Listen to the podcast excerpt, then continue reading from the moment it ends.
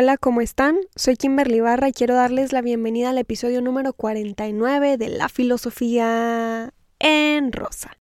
Si es la primera vez que escuchan mi podcast, aquí me gusta abordar distintos temas de la vida cotidiana desde un análisis filosófico. Me parece que la filosofía debería ser necesaria en todas las personas porque nos abre al diálogo, a la reflexión, y traerla al discurso cotidiano con ejemplos fáciles para su invitación es algo que me parece bastante llamativo. Así que comenzaremos el episodio de hoy hablando filosóficamente. Episodio 49, finalmente. Como ya vieron el título, Autoexplotación del cuerpo, hablaré sobre una actividad en exceso que realizamos muchas personas en la actualidad.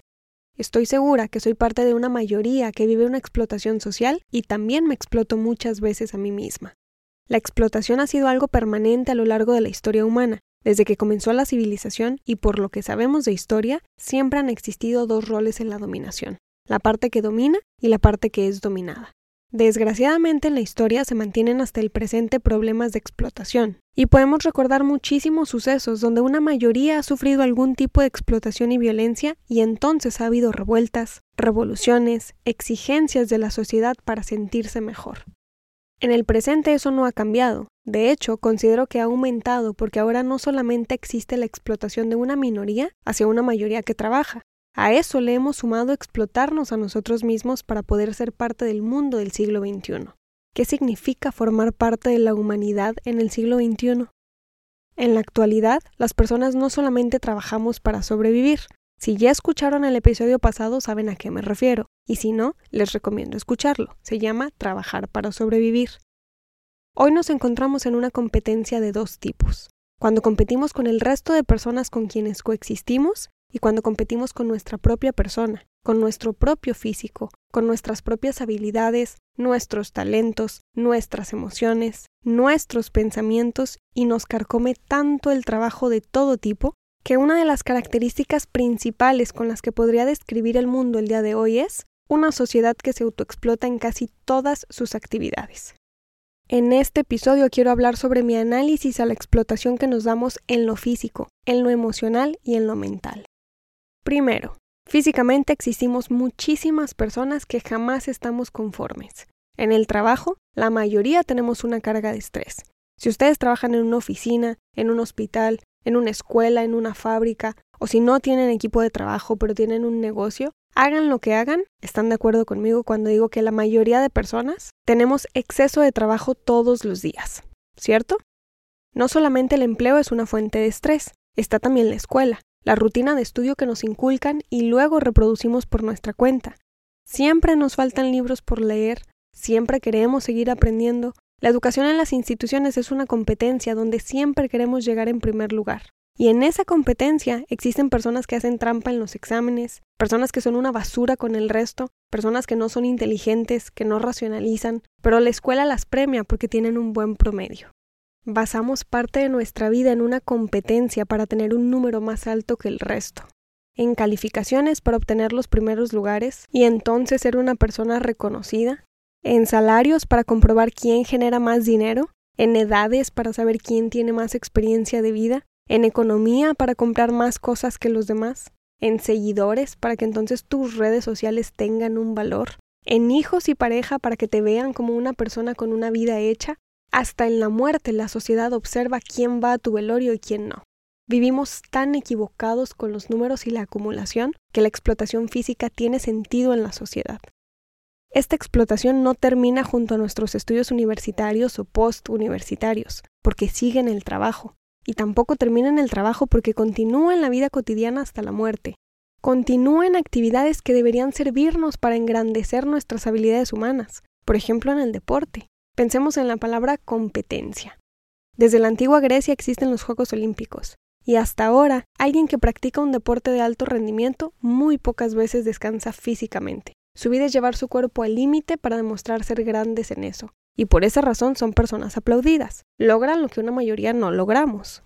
Si pensamos en ejercicio físico aunado al arte, donde no solamente se compite para ser mejor y se esfuerza el cuerpo al máximo nivel junto a la estética, como es el caso del ballet clásico, por ejemplo, no importa cuánto esfuerzo se realice, no importa cuánto dolor siente el cuerpo, siempre se pedirá más. Pasamos toda nuestra vida en una competencia con el resto de personas, pero también con nosotros mismos, en uno, dos o todos los ámbitos que puedan pensar, en el trabajo, en la educación, en el ejercicio, en el deporte, en las artes. No es suficiente la explotación que creamos en sociedad porque hemos llegado a autoexplotar nuestro cuerpo al punto de no poder. Hay situaciones en donde simple y sencillamente nuestro cuerpo ya no puede. Otro tipo de explotación al físico Piensen en la belleza que se exige en el siglo XXI. Piensen en lo que hoy tiene que vivir una persona para ser considerada bella. En la cantidad de dolores físicos que alguien tiene que pasar para tener un peso y, entre comillas, lo siguiente, ideal. Fueron tantas las personas que se autoexplotaron físicamente para entrar en una categoría de belleza que hoy es más fácil y rápido pagar una cirugía estética para bajar de peso que hacer ejercicio y cuidar la alimentación. A la sociedad le parece mucho más fácil y rápido cambiar el rostro con químicos, inyecciones, cirugías, para entonces sentirse bien ante la sociedad, que pagar terapia para que les guste la cara con la que nacieron. La mayoría de las cirugías estéticas, porque sé que no todas, solo le demuestran al mundo que no es suficiente cuánto nos explote la sociedad para ser personas bellas. Es natural que no siempre nos guste nuestro cuerpo, es natural que no siempre nos guste nuestro rostro, es natural querer sentirnos diferentes algunas veces. A mí me da igual lo que hagan con su cuerpo. Yo invierto mi tiempo y mi dinero en cambiar mi pensamiento y por eso hago lo que hago. Cada quien hace con su vida lo que desea. Vamos por el siglo XXI queriendo demostrar que somos alguien entre más nos explotamos a nosotros mismos. Y entonces un día no podemos. Lo he vivido muchas veces y por eso quise hacer un análisis de esto. Ojalá nuestra autoexplotación terminara con el cuerpo, Ojalá nuestro único problema fuera solo el propio cuerpo, lo que vemos físicamente, pero también es interno. No me parecen hermosas las vísceras, pero las explotamos al punto de no funcionar como deberían. Y autoexplotando nuestro cuerpo por dentro y por fuera, continuamos con la parte emocional. Segundo aspecto que quiero mencionar, la psique, el alma.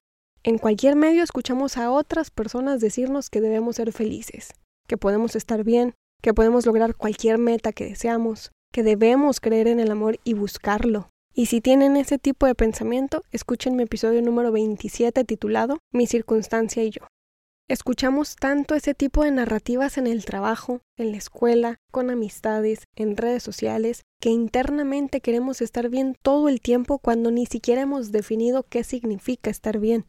Explotamos nuestras emociones al punto del quiebre porque no aceptamos la tristeza, la desesperación, la ansiedad, la angustia, que por cierto, escuchen mi episodio favorito titulado Miedo a la angustia. No aceptamos no tener ganas de levantarnos de la cama un día porque emocionalmente no nos sentimos bien. No aceptamos que sentimos cansancio emocional, que quizá un día no tenemos ganas de vivir, pero igual nos mantenemos aquí. Eso es lo que nos venden hoy, y la mayoría de la gente lo compra. Se compra el discurso del amor eterno, del amor ideal, del amor incondicional. Y si vivimos una etapa de nuestra vida donde no nos sentimos enamorados, hasta dudamos de nuestro bienestar. Estos discursos provocan la obsesión de buscar a una persona que esté enamorada de nuestra imagen, y se toman decisiones tan irracionales solo para demostrar socialmente que el amor funciona. Nos autoexplotamos tanto emocionalmente que la única forma de darnos cuenta es llegar al punto de quiebre, cuando un día emocionalmente no se puede. Está bien no poder, Está bien no tener ganas de sentirte feliz. Está bien no tener ganas de hacer ejercicio, ni comer, ni dormir, o dormir todo el día. Está bien sentirse del carajo. Todo lo que hagamos equilibradamente es algo natural. Pero vivimos en una sociedad donde nos convencemos de que una persona así es inútil, cero productiva, un estorbo social, una basura. Y a una persona así la hacemos menos, la señalamos. No nos importa en absoluto comprenderla. Y por más frágiles que estemos, incluso más que una persona que sufre, vamos a autoexplotarnos con tal de no ser alguien débil para la sociedad. A lo largo de nuestra vida, y no sé cuántos años tengan, pero supongo que podemos analizar esto sin importar la edad en números, quizá hemos vivido cansancio físico y emocional muchas veces. Sabemos, entre más lo hemos experimentado, que esto tiene una solución, pero es algo completamente natural en el ser humano. Considerar que el cansancio físico y emocional no son un problema, sino parte de la vida, me ha hecho comprender de dónde viene la explotación que nos provocamos. Y aquí quiero hablar del tercer tipo de explotación que nos damos, la autoexplotación mental, el punto de quiebre más fuerte que yo he conocido. Con todo lo anterior que mencioné, llega todo lo que procesa nuestro cerebro, los pensamientos, los análisis, las críticas, los juicios a cada suceso que vivimos en sociedad y en lo particular. Y entonces la filosofía de Aristóteles es lo que más ayuda. Les recomiendo escuchar mi episodio número 8 titulado La virtud de la felicidad. Es importante para existir buscar el equilibrio en nuestra vida. El concepto explotación ya es un exceso por sí solo. Es necesario buscar el punto de descanso para nuestro cuerpo, desde el trabajo, la escuela, el estudio, el ejercicio, el arte, la belleza. Es necesario también buscar el equilibrio en lo emocional, sentir la tristeza y la felicidad, lo seguro y lo inseguro, la tranquilidad y la perturbación, la calma y la desesperación. Suena fácil, ¿no? Esto se puede equilibrar con la razón, con la cordura, con la prudencia. Entre más inteligentes seamos, más intentaremos equilibrar nuestra razón. Para poder equilibrar nuestras emociones y nuestro cuerpo, la razón regula la razón. Pero un problema muy grande que se puede vivir, y lo digo desde mi experiencia, es cuando te enfrentas al espejo y descubres que has autoexplotado tu cuerpo en todos los aspectos posibles, física, emocional y mentalmente, porque entonces tu razón, que se supone que es quien regula el cuerpo y el alma, no sabe cómo regularse a sí misma. ¿Este problema tiene solución? Seguramente sí. Estoy trabajando en ello, así que les compartiré después mi análisis. Para poder corregir nuestras propias explotaciones existe el cuidado algo que siempre está en nuestro vocabulario, pero no todos podemos practicarlo. Los filósofos griegos cuidaban mucho su alma, cuidaban mucho su cuerpo, sus emociones, y hasta el día de hoy continuamos con esa parte de civilización, con el cuidado de sí. Para cuidar el cuerpo humano existe la medicina. Las personas que estudian esta profesión buscan las soluciones a las enfermedades humanas. El obstáculo es que las farmacéuticas viven de esas enfermedades. También existe la nutrición para mantener nuestra salud equilibrada. Existen profesores que siempre son una guía en nuestras vidas y nos enseñan a practicar nuestra vida con teoría. Existen los cuidados al alma, a la psique, a nuestra parte emocional. Y hay personas que se dedican profesionalmente a esto, a la psicología, al psicoanálisis. Pero ¿quién cuida nuestro cuerpo en su aspecto racional? Hablamos del cuerpo, del alma, y qué pasa con nuestra mente, con nuestra razón. Si se supone que nuestra racionalidad nos lleva a la búsqueda del equilibrio, de la prudencia, de la cordura, ¿qué pasa cuando autoexplotamos a nuestro cerebro? ¿Qué pasa cuando la mente no descansa jamás y pierdes el sueño y las ganas de continuar racionalizando? Hace algunos años no solamente no tendría la respuesta para esto, estoy segura que ni siquiera me lo habría preguntado. Hoy sé, aunque me parezca lo más difícil que he hecho, que la filosofía me ha salvado de hundirme en mi autoexplotación racional. Estoy lidiando al respecto y me está costando muchísimo trabajo. Y sé perfectamente que no soy la única persona que está viviendo esto.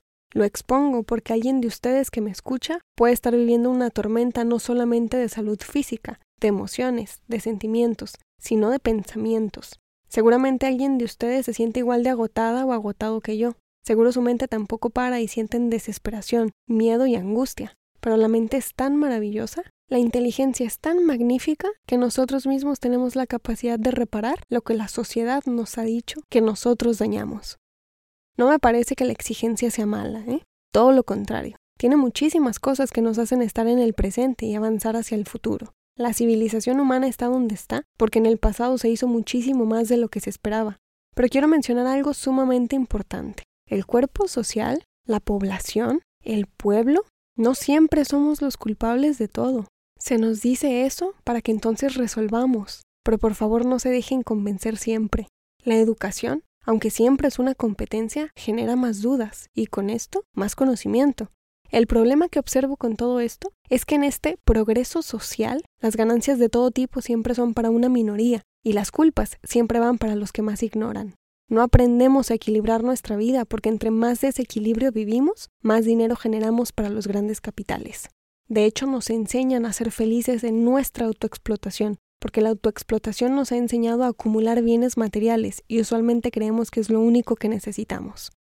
Tenemos la difícil tarea de buscar el equilibrio en nuestras actividades físicas, con nuestro cuerpo, con nuestro trabajo, con nuestros estudios, con el ejercicio, con nuestra idea de belleza. Tenemos la difícil tarea de buscar el equilibrio en nuestras emociones, nuestros sentimientos y también en nuestra racionalidad.